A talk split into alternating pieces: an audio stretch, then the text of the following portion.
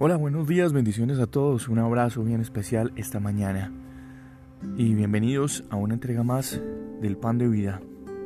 Ayer reflexionábamos con un título Hambre de Dios y, y se quedaron en el tintero bastantes cosas, bastantes aspectos que revisar acerca de esta historia de saqueo y Jesús. En el Evangelio según Lucas encontramos otro versículo acerca de esta historia en otro momento. Cuando Jesús llegó a aquel lugar, mirando hacia arriba, lo vio y le dijo, Saqueo, deprisa desciende porque hoy es necesario que yo te visite en tu casa. Esta historia de Saqueo es una historia únicamente de gracia. Es el mejor ejemplo que podemos encontrar bíblicamente acerca de la gracia. Y recordemos que Saqueo, un rico recaudador de impuestos que anhelaba conocer a Jesús, hasta el punto de subir a un árbol. Y uno se pregunta, bueno, ¿cuál era el interés de Saqueo? ¿Y cuál era ese anhelo que lo movía para saber quién era Jesús y también para tratar de encontrarlo? También nos podemos preguntar, ¿sería solamente el instinto de Él, como en muchas ocasiones nuestro instinto, el que nos hace ver o buscar a alguien que, que la fama nos impresiona? Entonces, Jesús, al contrario, contra todos los pronósticos de saqueo, es el que va hacia Él y lo llama por su nombre. Además, le dice, hoy es necesario que nos encontremos en tu casa. Hay un aspecto de la gracia de Dios y es que la gracia de Dios nos hace importantes, nos hace importantes para Dios. Tal vez cuando, cuando para el mundo, para nuestro entorno, para los que están cerca de nosotros, ya no somos importantes en medio de cualquier necesidad o dificultad, esa gracia de Dios que Él mismo pone en nosotros es la que nos hace importantes para Él. Hay un Jesús que nos han presentado. Y ese, ese Jesús de difícil acceso, ese Jesús lejano, eh, ese Jesús que tal vez en muchas ocasiones en nuestra vida parece inalcanzable. Y si Él no no es alcanzable para nosotros, si no es de fácil acceso, entonces nos rendimos y nos ahogamos en nuestros problemas o dificultades. Al contrario, un Jesús íntimo, un Jesús cercano, es el que se acerca a saqueo y es el que tiene tiempo para saqueo.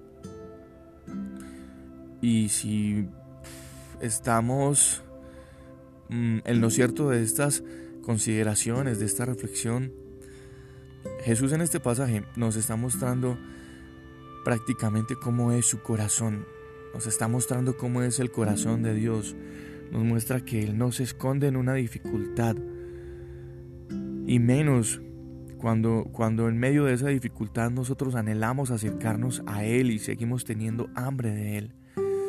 Por el contrario, Él se anticipa con saqueo, Dios se anticipó. Jesús se anticipó a, esa sed, a esa hambre, a ese hambre de, de buscar lo que tenía saqueo. Y en ocasiones nosotros no nos damos cuenta, no vemos o estamos ocupados fijando también nosotros o fijando nuestros ojos en nosotros mismos. Nosotros en muchas ocasiones no creemos que, que Dios pueda mirarnos amistosamente y decirnos, hey, ¿qué tal? ¿Cómo estás? Yo te conozco, yo te conozco muy bien. Y nos llama por, por nuestro nombre. Y nos invita, ay, vamos, tenemos mucho que hablar, encontrémonos hoy, encontrémonos hoy en tu casa. La gracia es la forma en que Dios hace que nos acerquemos a Él Y la gracia es la forma en que Dios se hace nuestro amigo antes de que nosotros podamos pensar que realmente somos sus amigos. Tal vez la primera impresión que, que tuvimos de Dios se quedó atrás.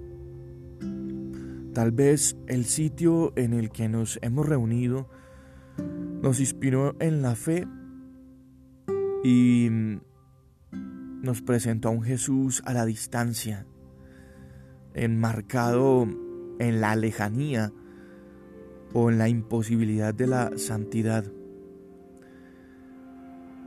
Eh, tal vez nos presentó una relación con Jesús muy lejana, basada en estrictas mm, normas o costumbres. Pero ese Jesús no es el que esta mañana estamos viendo. Eh, es el Jesús que se acerca, es el Jesús que rompe esquemas, es el Jesús que por encima de la multitud te llama y te, y te busca, es el Jesús que por encima de las imposibilidades personales eh, está eh, girando su cabeza, inclinando su oído hacia ti y diciéndote, no te preocupes, no te preocupes. Reunámonos hoy y sabes algo que me parece muy bonito. La Biblia no precisa aquí si Saqueo tenía familia o no, pero Jesús le expresa la necesidad de, de encontrarse con Él en su casa. Y en esta reflexión de este pan de vida mañana podríamos trasladar esa invitación de Jesús no solamente a nivel personal, sino también a nivel familiar. Y Jesús también te está diciendo esta mañana, no solamente me interesa hablar contigo, no solamente te conozco, sino que también conozco tu casa, también conozco tu entorno, también sé de la necesidad que hay en tu casa. Y Jesús esta mañana en este pan de vida dice, estoy interesado en que nos reunamos en tu casa. Estoy interesado en que juntos, en familia, podamos establecer cuáles son sus necesidades. Porque yo estoy cerquita de ustedes, no soy el Jesús lejano, no soy el Jesús imposible de alcanzar en medio de las normas y las reglas y la religiosidad, no. Soy el Jesús lleno de gracia, que te está haciendo una invitación muy especial, así como la hizo con Saqueo, así como eh, con muchos hombres también. Dios los invitó a tener un encuentro no solamente con Él, y no un encuentro individual, sino también un, encuentro en familia. Yo creo que es la oportunidad, es el momento y es el tiempo indicado para que nosotros podamos aceptar esta invitación, una invitación que Jesús nos hace una vez más, a no caminar solos, aunque en muchas ocasiones pensamos o sentimos que, estamos solos en medio de la dificultad, en medio del camino. O también pensemos en muchas ocasiones por alguna u otra razón que no merecemos que Jesús se acerque a nosotros y ni siquiera a nuestra casa. Él no es un Dios lejano, es un Dios cercano. Así nos dice la palabra del Señor. Cercano está Dios a los que le buscan.